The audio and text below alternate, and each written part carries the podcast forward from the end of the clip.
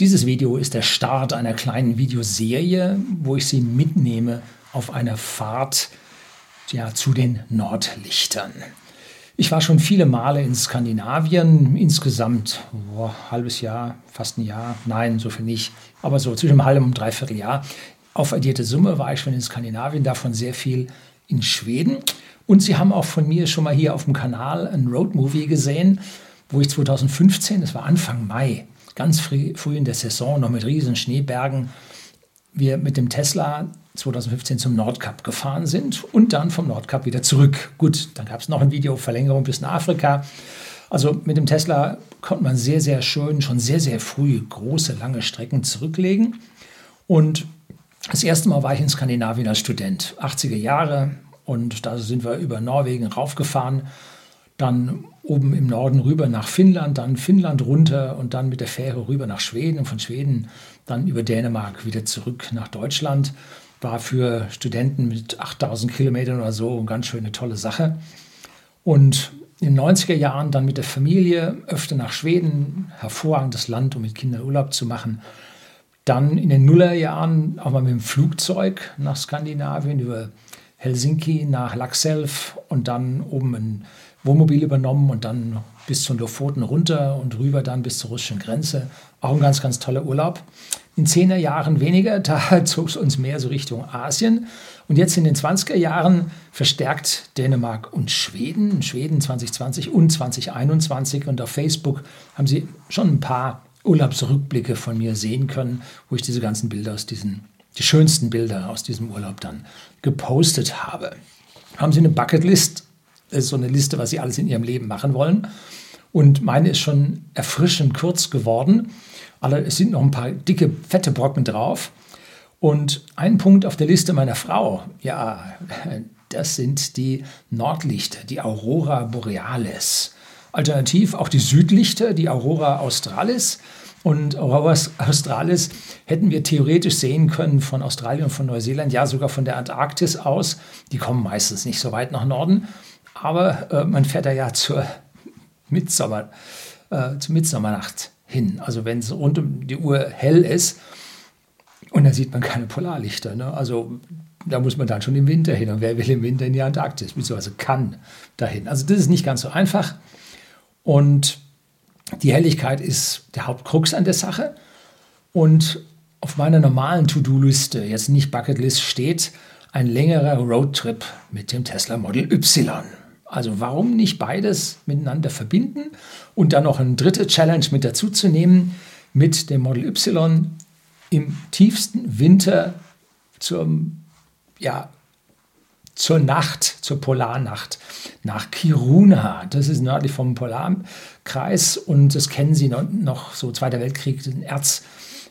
Minen. Von dort aus ging es dann mit der Eisenbahn rüber nach Narvik und in Narvik haben sie sich geprügelt um den Zugang zum Meer, um dort diese Erzströme zu kontrollieren und so. Also das ist höchster Norden, da ist richtig kalt. Und jetzt gleich äh, nach dem Intro geht es dann los, erzähle ich Ihnen mehr, was wir vorhaben und was da so los ist.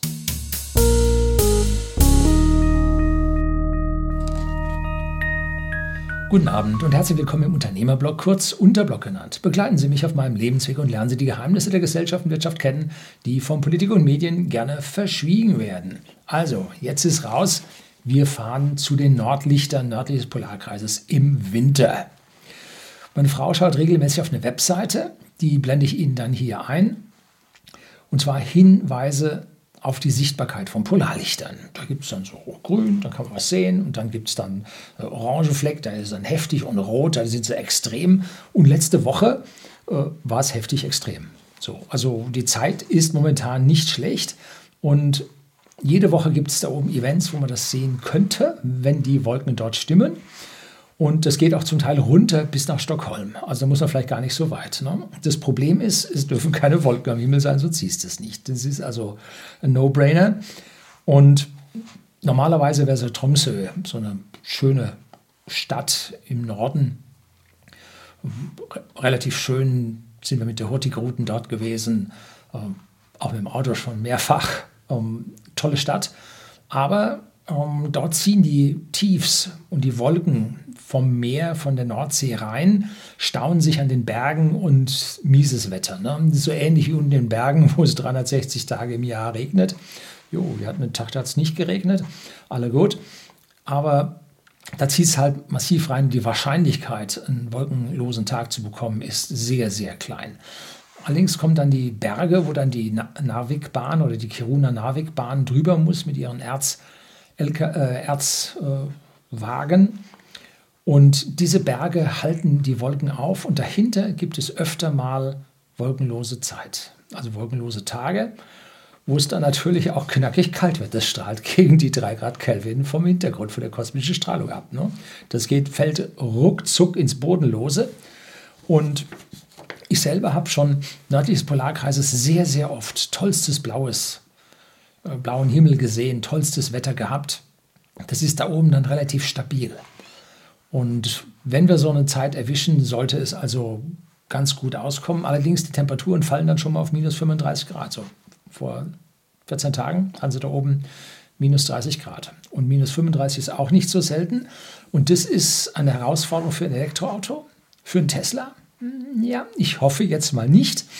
Und natürlich gibt es hier unten dann in den Kommentaren wieder die ganzen Skeptiker auf dem Kanal, dass das also alles völlig unmöglich ist.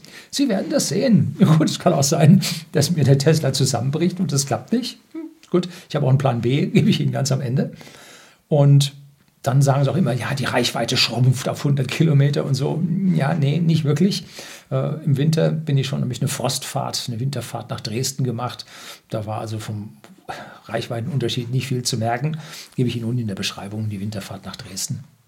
Um, konnten mich darauf an, ob die Batterie warm ist oder nicht. Kommen wir gleich noch ein bisschen drauf.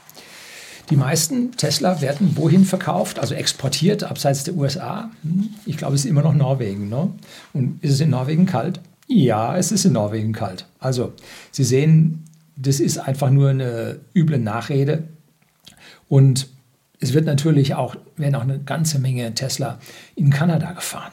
Und da um, gibt es Videos, bringe ich Ihnen auch mal ein, da startet einer morgens seinen Tesla Model 3 bei minus 35 Grad. Also geht alles.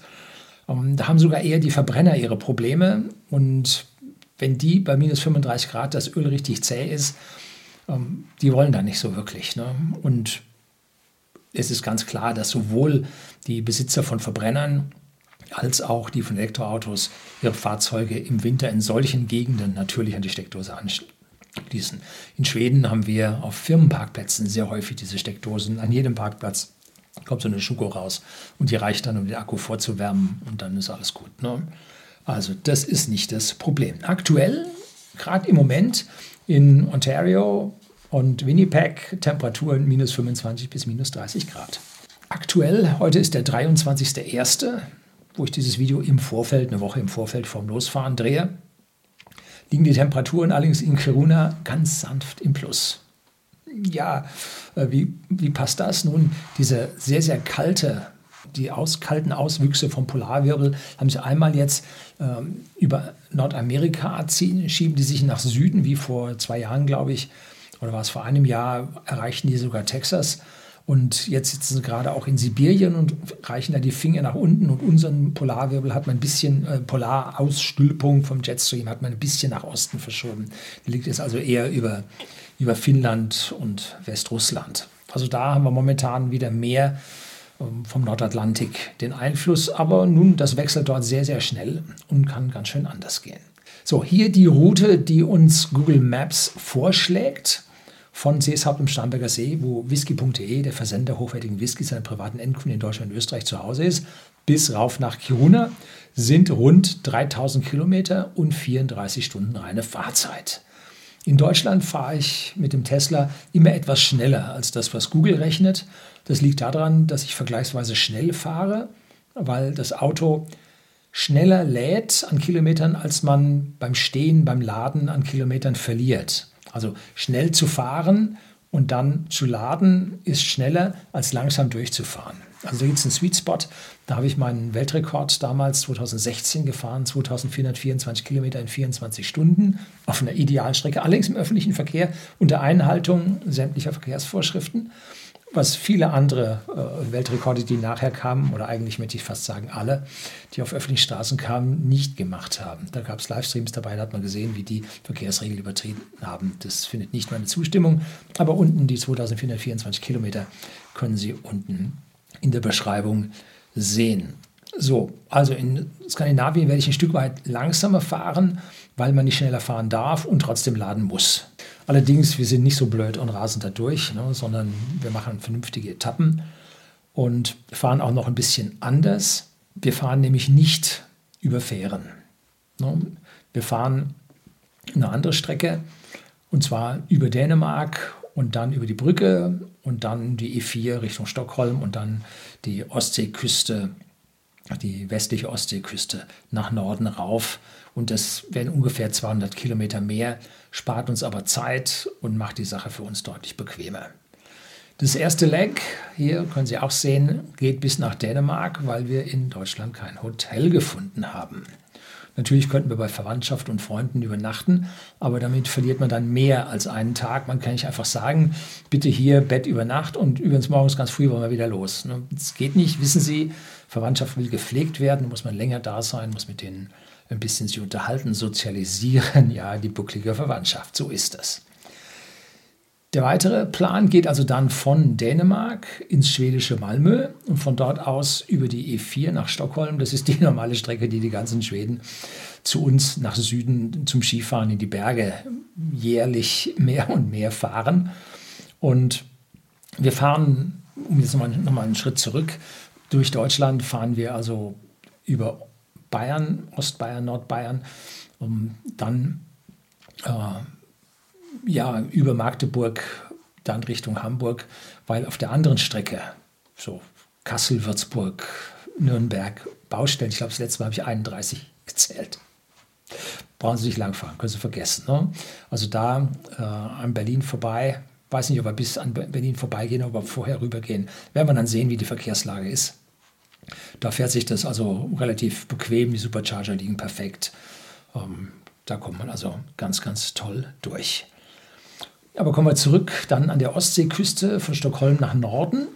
Und mein nördlichster Punkt an dieser Strecke war Sundsvall bisher. Und zwar, als wir vom Nordkap zurückkamen, da haben wir mit dem Tesla dann einen Schlag über die Berge von Norwegen nach Schweden gemacht, nach Sundsvall und von dort aus dann nach Süden und hatten dann bei Gävle einen Stopp gemacht, weil wir dort die Whiskybrennerei von McMyra, die neue Gravity-Brennerei, die ist jetzt auch schon wieder zehn Jahre alt, äh, besichtigt haben, gibt es ein Video, also einmal highwhisky.de und unten in der Beschreibung ein Video, wo ich äh, ja ein Video über die Gävle-Brennerei der McMyra, nein, die Gravity-Brennerei von McMyra in Gävle gedreht habe. So, so ist richtig. So, jetzt von Sundsvall nach Norden bis nach Kiruna sind es 900 Kilometer, die ich nicht kenne. Gut, die ersten 600 von denen werden aussehen wie die 600 davor, also immer der Küste lang und die Käfer, äh, Entschuldigung, die Städte werden also immer rarer werden. Aber im Prinzip geht es da mit äh, 70 bis 90 Kilometer pro Stunde. Vielleicht haben sie auch mal 110, glaube ich jetzt nicht. Ähm, geht es darauf. Und je weiter wir nach Norden kommen, umso höher ist die Wahrscheinlichkeit, dass wir eine geschlossene Schneedecke haben.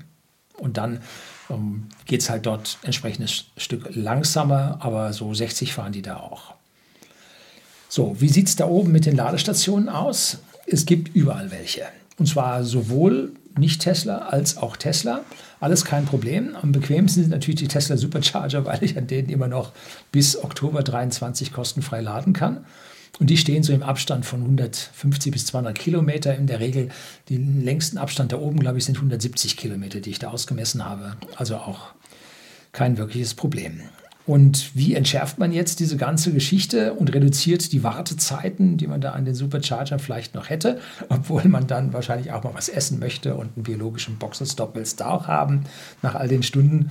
Nun, man nutzt die sogenannten Destination Charger. Gibt es auch ein extra Video über Destination Charger bei mir in der Tesla-Playlist. Und das sind Hotels mit Anschlüssen, speziell Tesla-Ladestationen. Da stehen dann normalerweise ja, zwischen einem und ja, eins, zwei, drei, vier bis sechs Stück habe ich schon gesehen.